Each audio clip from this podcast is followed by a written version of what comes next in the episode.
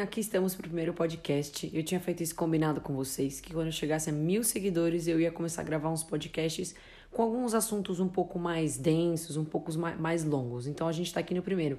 Eu vou começar esse primeiro de uma maneira um pouco diferente, que eu acho que vai ser mais legal para vocês me conhecerem um pouco mais, que é contando a minha história. Primeira coisa que você precisa saber sobre mim, né? Aqui é a Dote, mas meu nome não é Dote. Se você não sabe meu verdadeiro nome, lá no meu Instagram eu deixei um destaque com algumas curiosidades. Eu acho que você vai dar bastante risada. E, não satisfeito em ter um apelido que se tornou meu nome, eu venho de uma família grande, de sete filhos. É isso mesmo que você entendeu: sete filhos. E os meus pais têm muita criatividade, então eles resolveram dar nomes duplos para todo mundo. A gente, a gente tem 14 nomes em casa. Mas esses nomes não serviram para muita coisa porque todo mundo tem apelido. Inclusive eu com esse apelido mais diferente de todos. Depois eu posso contar o apelido dos meus irmãos que vai dar muita risada. Mas eu pensei em contar um pouco o que, uma família grande me ensinou. Eu acho que a primeira coisa que eu aprendi foi a lutar pelo meu espaço. Afinal, a gente era em muita gente. Então, eu precisava lutar por esse espaço porque eu conseguisse demonstrar os meus aprendizados ou demonstrar as coisas que eu necessitava. Enfim, eu tinha que lutar mesmo, às vezes até fisicamente, com quem tem filho sabe, que acaba brigando um pouco, e isso era uma coisa mais comum do mundo. Uh, acho que outra coisa que eu aprendi também era saber me comunicar bem, porque somos muitos, era muita conversa. Eu não lembro com quantos anos eu aprendi a falar, mas talvez eu tenha aprendido cedo, porque eu sou número 7. Então eu tinha seis irmãos, mais a minha mãe e meu pai, falando todos os dias na minha cabeça. Isso é uma habilidade que eu levo para hoje em dia também. E também tem uma coisa interessante de uma família muito grande, que é você aprender a fazer tudo em grupo. Então você imagina, festa de aniversário, a gente não precisava nem convidar os amigos. Era só sentar todo mundo na mesa e a gente já tinha uma mini festa. Cada refeição era uma bagunça, hora de brincar, tinha sempre muita gente. Então eu fui aprendendo isso. Hoje em dia eu tenho uma necessidade muito grande de ter pessoas próximas a mim, porque eu cresci assim. Então, ter vocês no Instagram me respondendo, direct, lives de mentoria, me faz muito bem. E essa coisa de fazer tudo em grupo me faz lembrar nas férias. Meu pai sempre colocava umas fitas, eu não lembro se eram uma ou se eram várias, mas eu lembro que eram fitas, fitas, é. Hoje em dia é um negócio meio estranho. É, de um cara chamado Reinaldo Polito. Eu tive que pedir ajuda para meus irmãos porque eu não lembrava o nome desse cara. É, e ele falava sobre a arte de falar em público. E eu cresci ouvindo isso, era super divertido. É, eu acho que até vale a pena se você colocar no YouTube, talvez você encontre algumas coisas. Ele passava exercícios para você desenvolver, para você não sentir vergonha, ou como você criar uma linha de raciocínio. É, eu tenho isso muito guardado. Assim, hoje em casa, quase todos são bons em falar em público. Todos são. Alguns são mais sem vergonha ou alguns são mais tímidos. Eu tenho até um irmão que tem um canal de cerveja no YouTube, que é super legal, chama Cerveja Fácil. Ele ensina as pessoas a fazerem cerveja. Tem um outro irmão que estuda psicologia, que também tem uma comunicação muito boa. E, claro, ele precisa de uma comunicação muito boa para conversar com os futuros pacientes, entender, se comunicar bem com eles. É, tem um irmão também que já escreveu livro. É, as minhas irmãs são um pouco mais tímidas, mas são mega, mega palhaças na vida real. E eu tenho um irmão que me ajuda lá de cima e em algum momento eu posso contar como isso marcou muito a minha vida. Hoje em dia eu levo numa boa mas foi um período bem sofrido.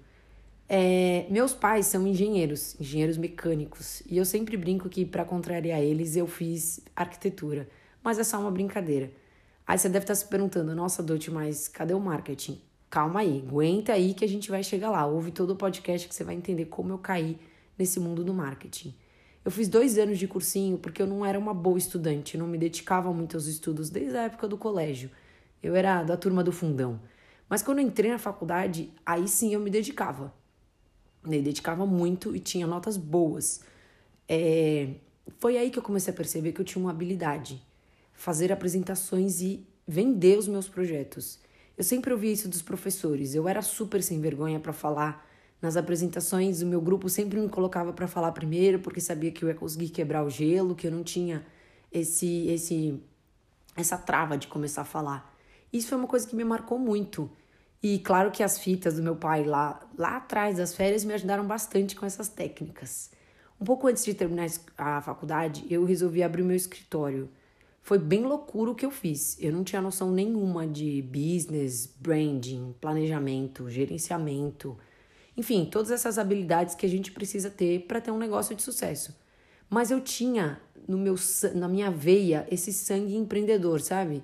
Então, tudo que vocês me ouvem falar sobre business, eu aprendi na experiência, no perrengue e no dia a dia.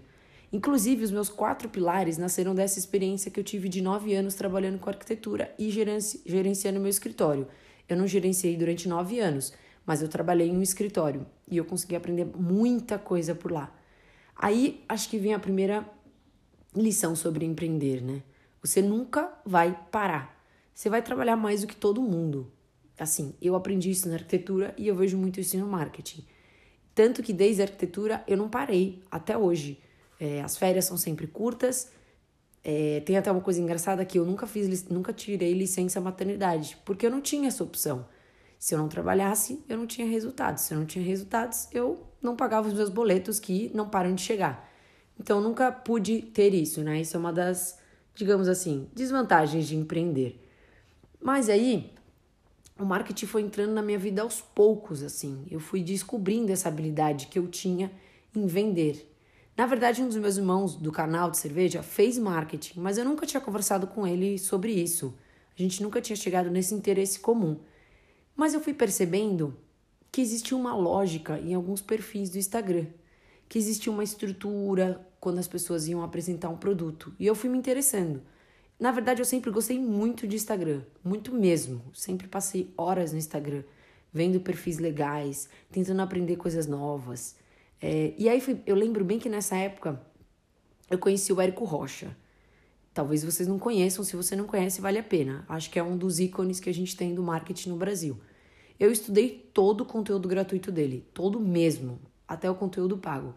E aí, uau, meu mundo se abriu. Eu fiquei apaixonada nessa ideia e eu estudava ele e estudava outros perfis, tentando aprender sobre essa lógica. Nessa época, eu já ajudava uma amiga a fazer a edição das fotos do perfil profissional dela e também já ajudava ela na parte da comunicação com a audiência dela, que já era uma audiência grande.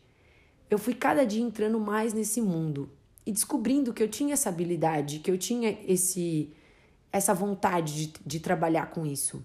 Mas eu ainda estava trabalhando com arquitetura. Até que um dia eu tomei uma decisão. Eu lembro até hoje desse dia. Eu tinha acabado de ter meu segundo filho, tipo, acabado mesmo, assim. Tinha chegado na maternidade fazia alguns dias. E eu estava editando uma foto para ela e aí eu tomei uma decisão. Eu quero fazer isso da minha vida. Eu quero. E aí, você imagina o que, que deve ter acontecido depois. Eu comecei a estudar. Eu tive que estudar muito, eu tive que aprender muita coisa nova. Eu até que tenho uma capacidade de absorção de novos conteúdos, digamos, rápida. Não vou dizer excelente, porque eu não sou nenhum gênio. Mas eu me esforcei muito. E também tive que fazer muitas conversas e muitos cafezinhos para eu conseguir mais clientes. A minha jornada começou não tem muito tempo, mas eu gostaria de contar, e eu quis vir contar para vocês nesse primeiro podcast, uma parte dela, porque já aconteceu bastante coisa nesse, nesse intervalo de tempo. É, agora, por que, que eu resolvi contar isso para vocês? Porque eu quero que vocês me conheçam e entendam que eu tô com vocês nessa jornada de empreender. Seja por aqui ou seja pelo Instagram. Eu vou tentar contar é, assuntos que me fizeram aprender e que fizeram a minha jornada ficar um pouco mais fácil e eu queria ouvir vocês também. Então, se você tiver curiosidade de saber mais alguma coisa, ou se você está passando por um perrengue, porque eu passei muitos perrengues nessa jornada, me escreve lá no Instagram que eu vou ficar muito feliz de poder gravar esse podcast. Acho que esse era mais uma abertura é, e, na verdade, um marco assim. Você pode falar, nossa, Dote, mil seguidores. Sim, mil seguidores para uma pessoa que começou do nada. É, não que o número importe muito, mas é que demonstra um crescimento do trabalho que eu estou tentando fazer. Então, me conta lá no Instagram o que você achou desse podcast. Eu já tô gravando uma segunda parte que uma seguidora me pediu. Então, a gente vai se falando. Tchau, tchau.